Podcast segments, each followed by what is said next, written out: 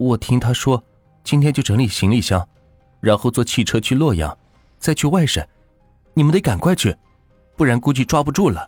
曹玲玲不住在县城，而是住在铝厂的宿舍里。新安县警方立即出动，二十公里的路程，半个小时就开到了。根据护士的介绍，警方包围了曹玲玲在宿舍区的家。曹玲玲很小的时候就从改嫁的母亲来到这儿，没多久，继父也死了，他和母亲相依为命。他的母亲没有什么技能，含辛茹苦的抚养着这一个儿子。母亲每天天不亮起来，靠做点豆腐什么的。然后就在厂门口里卖点，赚点小钱，勉强糊口。曹家的条件极差，都没有什么像样的家具。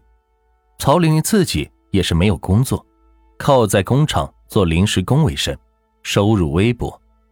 警方破门冲入曹玲玲家的破烂小屋的时候，她并没有反抗，她已经吓软了。抓住曹玲玲之后，警方一眼就看出来。他就是画像上的那个男人。曹玲玲相貌丑陋，非常有特点，让人见一眼就难忘。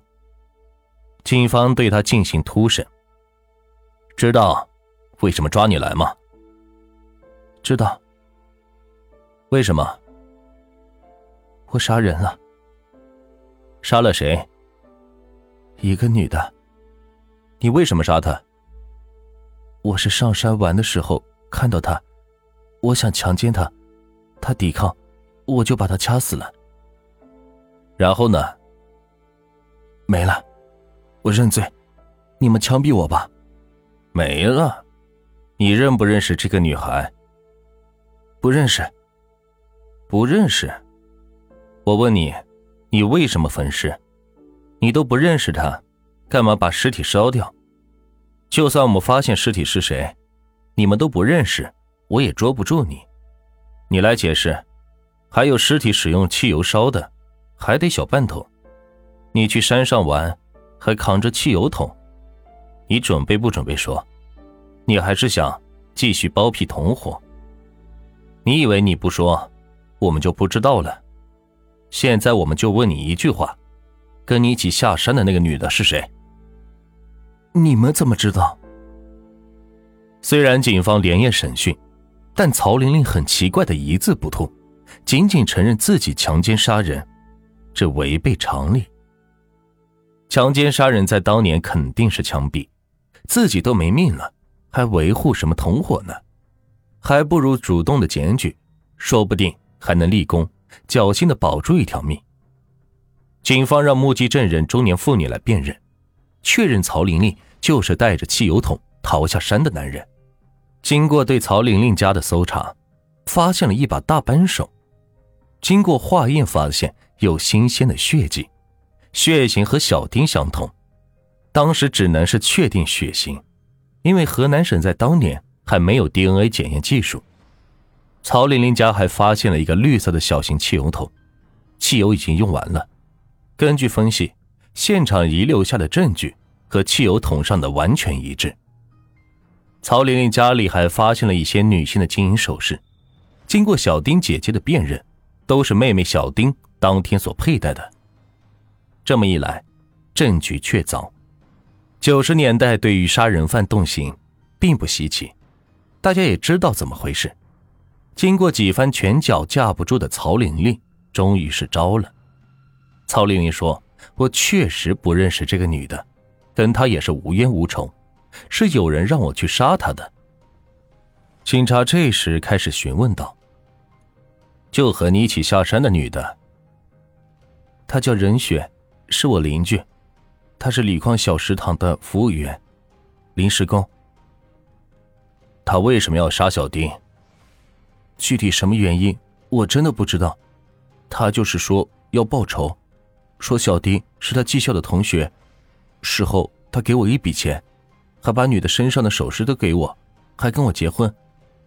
我一直特别喜欢任雪。新安县是个小地方，曹玲玲被抓捕的事情没有半天就传遍了县城和整个厂区。警方紧急对任雪进行抓捕，将她在家里抓住。警方冲进去的时候，任雪的二哥也在家。他的二哥是保安，平时经常和公安人员接触，大家很熟悉。听说自己妹妹涉嫌杀人，他二哥无论如何都不相信。我说：“你们肯定是搞错了，我妹妹才十九岁，怎么可能杀人？”至于任雪本人，更是毫不在乎的样子，他一口咬定是曹玲玲诬告他。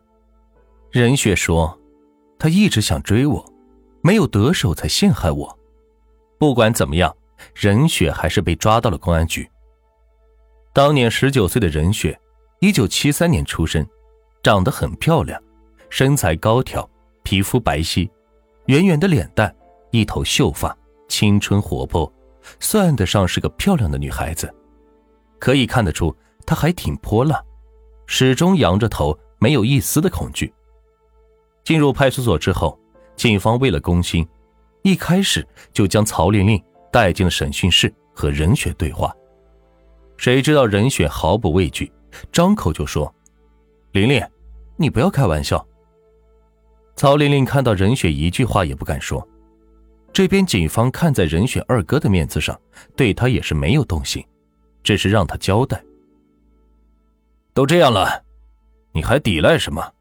坦白从宽。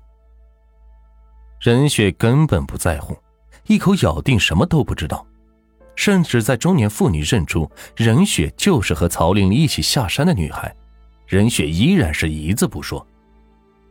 警方对任雪家是反复搜查，在很隐蔽的地方。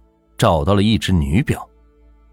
根据小丁姐姐辨认，就是小丁遇害当天戴的表。